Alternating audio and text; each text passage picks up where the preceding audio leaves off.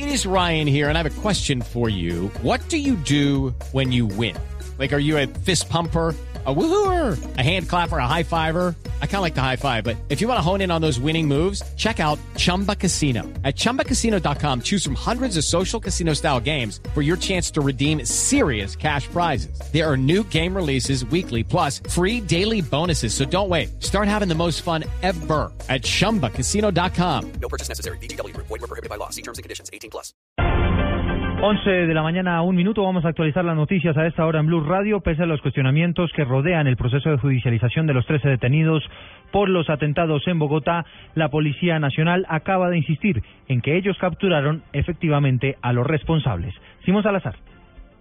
Ante la controversia generada tras la captura de los 15 supuestos implicados en los atentados ocurridos en Bogotá en días pasados, de los cuales dos quedaron en libertad y que varios sectores han calificado como un falso positivo judicial, el general Rodolfo Palomino, director de la Policía Nacional, en diálogo con Blue Radio reafirmó que estos son los responsables de las explosiones con dos petardos en oficinas del Fondo de Pensiones Porvenir. Lo único cierto es que nosotros capturamos a los responsables de haber colocado unos artefactos, unos petardos en la ciudad de Bogotá. Ya considerarán dentro del desarrollo de las audiencias que a cada quien se le va a expedir su carnet de pertenecer al ELN o no. Cabe mencionar que durante la audiencia de imputación de cargos, estas 13 personas fueron señaladas por la Fiscalía de ser los presuntos responsables de los actos terroristas que se registraron el año pasado y en las protestas del 20 de mayo de este año. Simón Salazar, Blue Radio.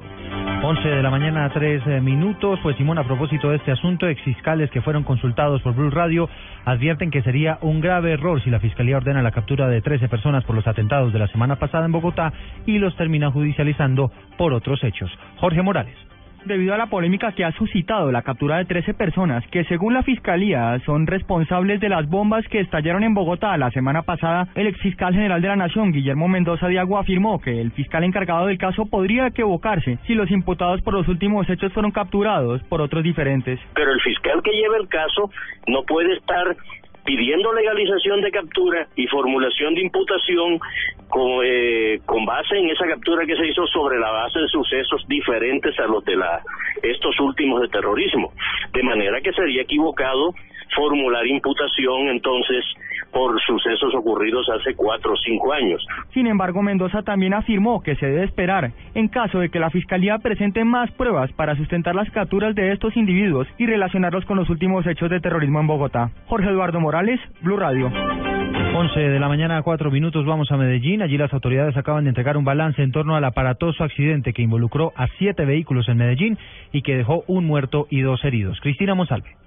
Fueron siete vehículos los que se vieron implicados en el choque múltiple, un bus, cuatro taxis, un particular y una moto que colisionaron en el sector de la Alpujarra. En el hecho falleció la parrillera de la moto y resultaron lesionados el conductor de la moto y un taxista, señaló el subsecretario de Seguridad Vial y Control, Carlos Marín. El accidente resulta muerta la parrillera de la moto,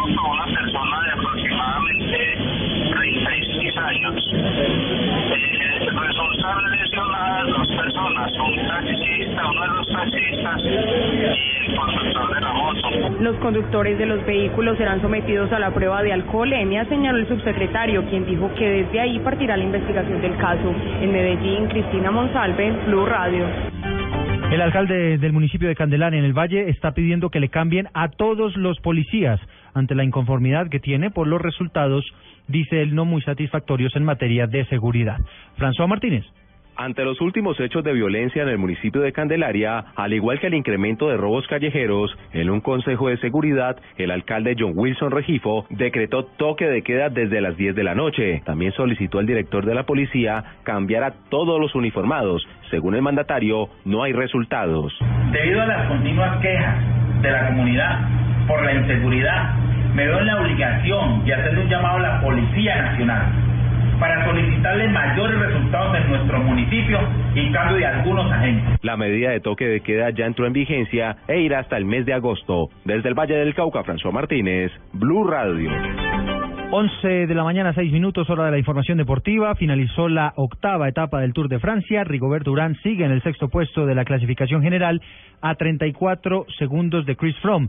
Y Nairo Quintana está a un minuto y 56 segundos. Información deportiva hasta ahora con Pablo Ríos. El ciclista francés Alexis Guillermo de la G2R La Mondiale ganó la octava etapa del Tour de Francia con un tiempo de 4 horas 20 minutos y 55 segundos. El mejor colombiano fue Juliana Redondo en el puesto 11 y Rigoberto Urán y Nairo Quintana llegaron en el puesto 15 y 17 respectivamente. Los tres pedalistas nacionales cruzaron la meta 10 segundos después de Guillermo. En la clasificación general, Chris Froome se mantiene con la camiseta amarilla, Rigoberto Urán sigue sexto a 34 segundos y Nairo Quintana es decimosexto a 1 minuto y 56 segundos. La etapa de mañana será una contrarreloj por equipos de 28 kilómetros que va desde Vans hasta Plumelec. Pablo Ríos González, Blue Radio. Contrarreloj en Blue Radio. 11, 7 minutos, noticia en desarrollo. La Policía Nacional elevó a 50 millones de pesos la recompensa para dar con los responsables de la instalación de una carga explosiva frente a la estación de la institución en Mocoa, que dejó dos personas heridas y daños en por lo menos 20 viviendas. Estamos atentos a la participación de la selección Colombia femenina que hasta ahora enfrenta a México en su debut de los Juegos Panamericanos en Toronto, en Canadá. A esta hora el partido está empatado a cero. Y la cifra que es noticia hasta ahora son las cerca de un millón doscientas mil personas que se reunieron y acompañaron la misa que ofició el Papa Francisco en el santuario de Caacupé, en Paraguay, en la que puso el ejemplo de la vida difícil de María para superar los momentos problemáticos.